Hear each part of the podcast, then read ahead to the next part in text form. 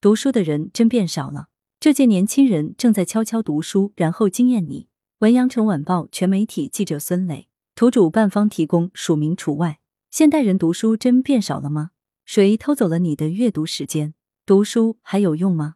四月二十三日，世界读书日到来之际，当当网联合一关发布《读书破万卷：国民阅读洞察二零二二》报告（下称报告），对当代年轻人关心的一系列读书问题给出了答案。今年四月，该报告对两千名十三至五十二岁的中国大陆居民展开调研，通过对国人情绪状态、阅读现状、阅读价值等展开深入调研和洞察。报告指出。爱读书的年轻人比想象中多，有近百分之三十的用户每日保持了两小时以上的阅读，其中九零后超百分之五十。不少读者认为，读书可以缓解焦虑，长期阅读不仅可以帮助阅读者开拓视野、丰富内在，更能帮助控制情绪。哪怕只是在通勤路上有限的时间里，读一会儿书，也能在一定程度上抵御逆境。每天阅读两小时以上群体，九零后占比过半。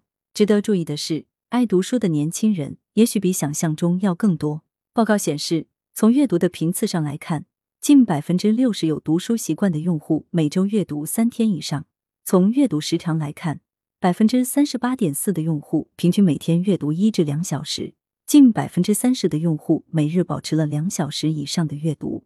而在每天两小时以上的阅读人群中，九零后、零零后分别占比百分之三十点三、百分之二十三点三。由此可见。在我们身边，不少年轻人正暗中努力。在读者常购书籍种类分析中，文学小说、艺术类书籍依然最受欢迎，其次是经管励志、成功类书籍。随着九零后逐步迈入宝爸宝妈行列，该群体对童书的需求比较明显。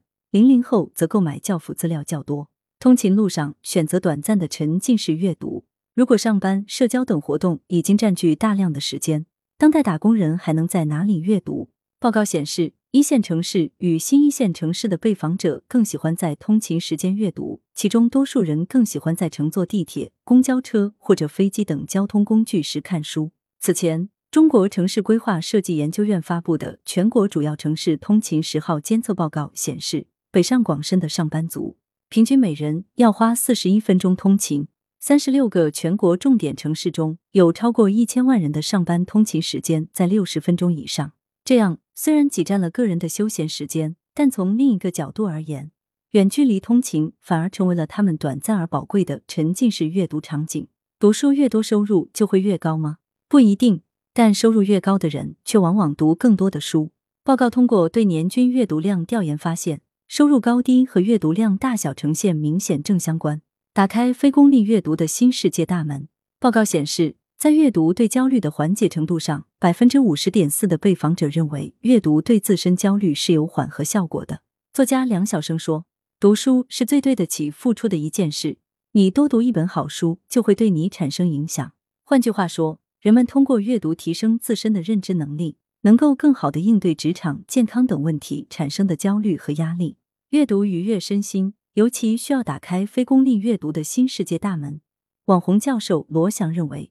读书的目的有功利性目的和非功利性目的，前者是为了成功，后者是对前者进行纠偏。他提出，功利性阅读当然是必不可少的，学好专业作为将来谋生的工具。但是更重要的是非功利性阅读，这可以让你感受真正的幸福。值得一提的是，即便是仅有两小时自由休闲时间的工作日，仍然有百分之四十八的被访者愿意花费一半以上的休闲时间用于读书。报告显示。调研用户推荐的读过两遍以上的书单中，《平凡的世界》《活着》《西游记》《傲慢与偏见》《盗墓笔记》《大江东去》等都是文学小说类的休闲阅读书籍，功能性书籍较少。来源：羊城晚报羊城派，责编：李丽。